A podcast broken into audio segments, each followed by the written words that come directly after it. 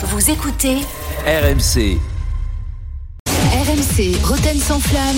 le ring des supporters. Et on parle de Luis Enrique, l'entraîneur du PSG, et de sa communication samedi soir après la victoire parisienne à Nantes 1-0. Le coach espagnol a parlé de l'écart qui sépare Paris de ses euh, poursuivants. 13 points d'avance sur le deuxième après 22 journées. C'est du jamais vu en Ligue 1 euh, depuis 5 ans à ce stade de la compétition. Je vous livre la déclaration de Luis Enrique.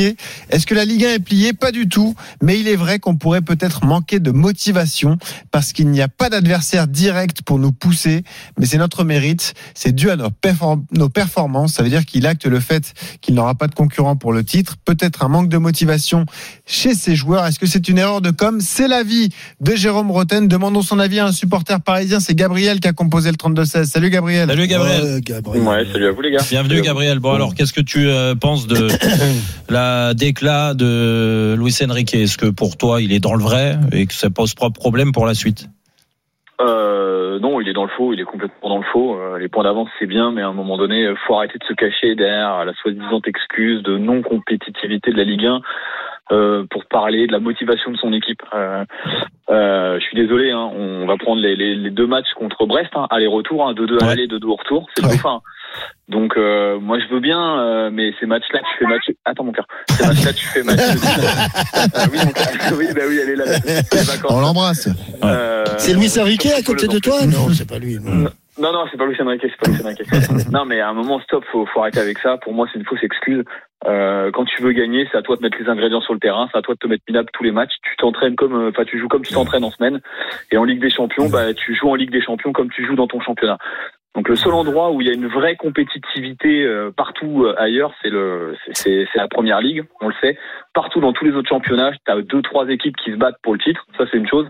Mais qu'on vienne pas me dire que c'est ces matchs-là euh, qui te motivent ou parce que t'as des poursuivants, c'est les mecs qui sont à un stade euh, Ah, dans si. leur tête. Ah si, Oui, non, ah je suis si, d'accord avec si. Non, mais Moi j'ai j'ai regardé, j'ai regardé un match, un match entre une équipe qui doit être 15e ou 16e en Bundesliga et le Bayern de Munich qui était au pied du mur. Borum. Euh, C'était à. Bochum. Ils, ils- Ouais. ils en ont pris comme au bout, comme Bon, au- après, c'est comme pas une grande période pour le Bayern. Hein, mais Non, mais- Non, mais, Non, mais je- non, mais je- juste, je, juste, je t'assure, je t'assure, le- le- le- quel que soit, quel que soit ton pouvoir de concentration, quel que soit ton pouvoir de persuasion, je t'assure que lorsque tu as un match contre une équipe qui est réputée très forte, ta, ta motivation et ta persuasion ne sont pas les mêmes que lorsque Ah, tu vas rencontrer une équipe.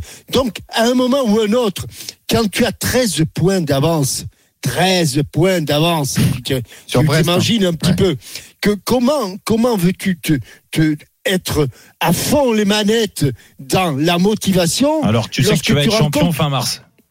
bah, tu tu peux pas l'être. Donc je Jean-Michel, je je, peux je peux regretter les propos je peux regretter les propos de Luis Enrique, mais c'est tellement humain, c'est tellement vrai que je peux pas aller Oui contre. mais pourquoi. Jean-Michel Pourquoi pour- Jean-Michel, j'ai Pourquoi un exemple. Pourquoi un contre-exemple, si vous me permettez. Vas-y. Gabriel, après. Vas-y vas-y. Vas-y. Euh, je vais faire vite en fait. Euh, je sais plus c'est quelle année, mais il y a une saison, Paris finit avec 31 points d'avance sur le championnat de France. C'était encore l'équipe Zlatan, machin. Ouais ouais. Les mecs, alors certes, la Ligue des Champions, je crois qu'on s'est sorti en quart, donc on va, en- on, Oui. on va en quart. Et derrière, on a continué à dérouler tout le monde. Pourquoi? Parce que il y avait des leaders dans cette équipe, des mecs comme Zlatan, qui ne supportaient mais je pas te rassure, Ça mais je te faux. rassure, Mais- c'est pas parce, mais c'est pas parce qu'il a dit, c'est pas parce qu'il a dit qu'avec 13 points d'avance, il allait se reposer sur les lauriers. Et je te rassure, concurrent le, direct. le- le Paris Saint-Germain va terminer avec une vingtaine de points d'avance. Il y a, il y a aucun problème. Hmm. Il y a aucun problème. Mais ne demande pas, ne demande pas, parce que c'est humain, parce que tu peux pas faire autrement. Je t'assure. Mais après, Je après Jean-Michel, moi, moi, moi, moi, je parlais du, euh, de, de la com, c'est pour ça que je voulais faire un fait entrer l'accusé là-dessus, Hum. et qu'on a été rattrapé par l'actu, mais, mais euh, pour parler de, pour parler de la com de Luis Enrique, je comprends tout ce que tu dis, Jean-Michel. Moi, je, je, je te rejoins. Dire euh, le PSG aujourd'hui, euh, c'est juste se voiler la face de dire, waouh, ils vont l'avoir dur pour la fin de saison. Bien sûr que là, il y a 13 points d'avance, certainement qu'ils vont augmenter cette avance-là, et que en plus le trai- euh, celui qui a 13 points euh, de retard, C'est Brest. Et Eh tu sais que sur les Ouais. 12 derniers matchs, Brest, ils vont pas Ils gagner dit les qu'ils 12. pensaient pas les rattraper. hein. Ils- que, ils vont- voilà, voilà, non, non. Ils vont pas gagner les JM, 12. JM, Donc, ça veut dire que- 8. Ça veut dire que ils ont quasiment 5, cinq matchs d'avance déjà. Si Brest gagne tout, il faut que le PSG se fasse accrocher 5 fois. Et Sachant ils ont que perdu combien de fois une fois. Une fois. ouais. Sachant Bah, oui. voilà donc donc la difficulté elle est là donc on le sait très bien Luis Enrique il a raison maintenant de le dire moi en fait je trouve que ces derniers temps Luis Enrique dans sa com il a un peu endormi tout le monde il a un peu endormi ses joueurs déjà avant le match de la Real Sociedad en nous disant on est Mais- serein mais- mais on n'a pas, de dit, pré- Jérôme. on n'a pas de Mais pression on l'a Non, mais dit. Il a dit c'est un match normal, on C'est va être pour ça. tranquille. Eh ben, à Après, l'arrivée- on peut comprendre qu'il veuille à l'arrivée, Jean-Michel, à l'arrivée, son match normal et la sérénité, la confiance, on l'a vu sur la, première mi-temps. a été On l'a vu, catastrophique. on oui. l'a vu que la préparation, l'approche de ce match de ses dit, joueurs. Jérôme, Non, on non, mais je te, je te dis pas le- qu'on ne l'a pas dit.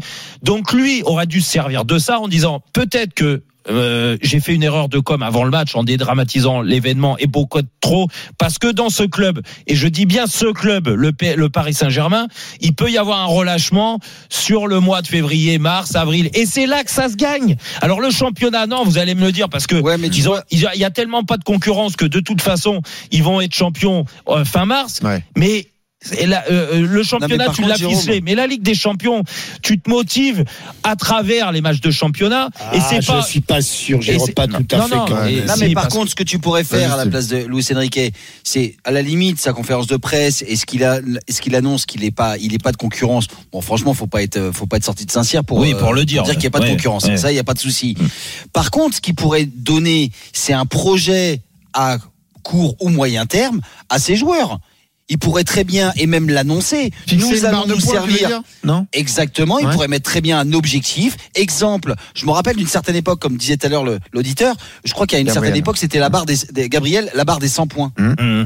Sous Laurent Blanc. Il pourrait très bien dire, voilà, aujourd'hui, Kylian Mbappé, euh, c'est d'être le meilleur buteur, c'est euh, d'avoir le minimum de, de buts encaissés, d'avoir la meilleure défense du championnat. Ça, il pourrait donner des objectifs et les afficher. Mmh. Déjà en termes de championnat et se servir de cette avance pour pouvoir quand même travailler quelque chose qui n'est inexistant quand même depuis le début du championnat Mm. au PSG, Mm. c'est sa patte Luis Enrique de dire nous allons mettre quelque chose en place mais faut pas oublier un truc il y a un truc qui a quand même tout bousculé par rapport euh, à son projet d'avenir au PSG c'est le départ de Kylian Mbappé Ouais, ouais, bon, ça, Donc aujourd'hui- qu'il l'avait anticipé. bah si, parce que Bah, il oui, mais d'accord. Oui. Mais ce que je veux dire, il peut pas annoncer un projet d'équipe d'avenir, puisque Kylian Mbappé sur les quatre derniers mois, conjugué à leur parcours de Ligue des Champions, Hmm. bah pète tout au mois de juin. Mmh. Oui, oui, mais bon, t'as une saison à finir. Après, encore Donc une là, fois. même lui, lui, toi, il subit même. Bah, il faut qu'on finisse Non, la, saison le mieux fois, possible. Je, moi, je dis juste que et il va apprendre parce que il est là encore pour de nombreux mois. En tout cas, Luis Enrique, je le pense Mhm. euh, très honnêtement qu'il est là pour un- au moins un moyen à moyen terme, pas à court terme, et que euh, il va se rendre compte que ce genre de déclaration, il va le reprendre dans le nez au bout d'un moment. Il va le reprendre dans le nez parce qu'il y aura un relâchement de la part de ses joueurs, comme ça a été le cas sur une mi-temps et ils ont sauvé la deuxième mi-temps euh, contre la Real Sociedad, mais ils auraient pu le, vraiment prendre le le le, C'est clair. le, le, le- le boomerang dans la tronche, Mhm. tu vois. Donc à l'arrivée, pour l'instant. Tous les feux sont au vert. Il y a une énorme, moi je vais, je vais vous dire, il y a une énorme pression sur le match retour parce que au sein euh, du staff parisien et de cette équipe-là, ils sont en train de se dire, oui, euh, pour l'instant, on parle pas. Il y a que Luis Enrique qui parle. Les autres, les joueurs, on parle pas parce que Tu sens la tension on qui craint- monte dans le non, club. mais ouais. t'imagines qu'ils sont en train de, de se dire quand même, et je te le dis de source sûre, que ils ont pas envie de revivre une remontada, tu vois. Donc euh, la remontada, elle a tellement traumatisé. non mais c'est fou, c'est fou de penser comme ça. Si Donc peur quand t'as à la- gagné 2-0 à la- contre à la Real l'arrivée, Là, voilà. je vais te dire, à travers ces déclarations-là, tu as l'impression que il commence à anticiper plus Ouais, ou moins une, un échec en Ligue des Champions. Alors Ah. pas sur le match retour, j'espère pas qu'il pense ça sur la, le match retour de la Real Sociedad, mais éventuellement sur le quart de finale qui pourrait être très compliqué avec une équipe qui est pas la meilleure équipe d'Europe, on est d'accord. Et déjà nous dire, ah bah oui, mais vous savez, bah si on se fait sortir en quart contre euh, la Lazio, imagine. Ah bah oui, mais parce que nous, on avait déjà ficelé le championnat. Je vous l'avais dit, hein, la non concurrence, le championnat Ouais. gagné. Non, mais j'ai peur de ça, moi. Ouais. Et, et, et moi, je veux pas ça, je veux pas entendre ça parce Mhm. que on n'a pas pris Luis Enrique pour nous refaire du Unai Emery, euh, nous refaire du Thomas le du, championnat du Mauricio Pochettino. le PSG Non, c'est pas une excuse. Au contraire, tu dois avancer, tu dois les faire bosser. Et là, je vais dans le sens de Nasser El Khelaifi, Mhm. le président, qui nous a dit, là, euh, dans l'émission, il y a un mois, on a euh, Disney le centre d'entraînement, des conditions incroyables pour que l'équipe elle soit au top. Mhm. Et bah écoute, profite de ça. T'as des conditions incroyables en effet. Bah profite de ça pour faire monter la pression dans ton groupe. Mais arrête de nous sortir que oh la Ligue 1 est peut-être un problème pour la suite. Non, ça c'est faux. Bon. C'est faux. On remercie Gabriel qui est venu participer au débat au, au 32-16. Tu rappelles quand tu veux. Tiens, je vous livre une info signée Florent Germain. On a beaucoup parlé de l'OM dans ce Roten sans flamme de ce mardi 20 février. Euh, Pablo Longoria a finalement pu parler avec l'UNFP en fin d'après-midi. Ça y est, les téléphones ont été décrochés. Il y a eu un échange entre les deux parties. Échange constructif qui a permis d'aplanir les tensions et ben, d'expliquer un peu plus la situation entre Mais pourquoi et tu voulais pas qu'il soit constructif avec le Ah, c'est pas ça, mais, Mais ils se sont l'UNFP parlé. On peut l'UNFP féliciter les deux parties. L'UNFP, ils te disent euh, représentants des joueurs, ils sont représentants des grands clubs. Voilà, donc ils veulent pas se les mettre à dos, t'en fais pas. Et ils font euh, du bluff sur des déclarations de joueurs internationaux parce que ça fait parler. Tu les entendras pas sur un petit joueur de Ligue 2 ou de National, hein, t'en fais pas. hein. Ça, ça t'en fais pas, ils feront pas de communiquer là-dessus. Par contre, pour mettre un tir, voilà, où Si, ça ils peut. le font, Jérôme. Mais ils le font pas, arrête. C'est c'est une mascarade. Et Jean-Michel te l'a dit. Il y a que toi qui as les yeux euh, bandés. Et arrête, Non. ouvre-toi. L'UNFP, ça a changé. C'est plus ce que c'était. Je te le dis, moi. Ah, Il y a C'est plus, plus ce que y a plus c'était. les panini ou les peignoirs? Bah, les panini et peignoirs, les panini, ils ont des gros problèmes avec. Ça, c'est sûr. On l'a encore vu euh, Ouais. dernièrement. Et bah, les peignoirs, non, bah, je sais pas ce qu'ils ce qu'ils donnent Ouais. maintenant. Jean-Mi, il a même plus de t-shirt. serviettes. On est passé de la peignoir, du peignoir aux serviettes. Bientôt, ça va être des claquettes. Bon, Retrouvez Roten sans flamme en direct chaque jour dès 18h sur RMC.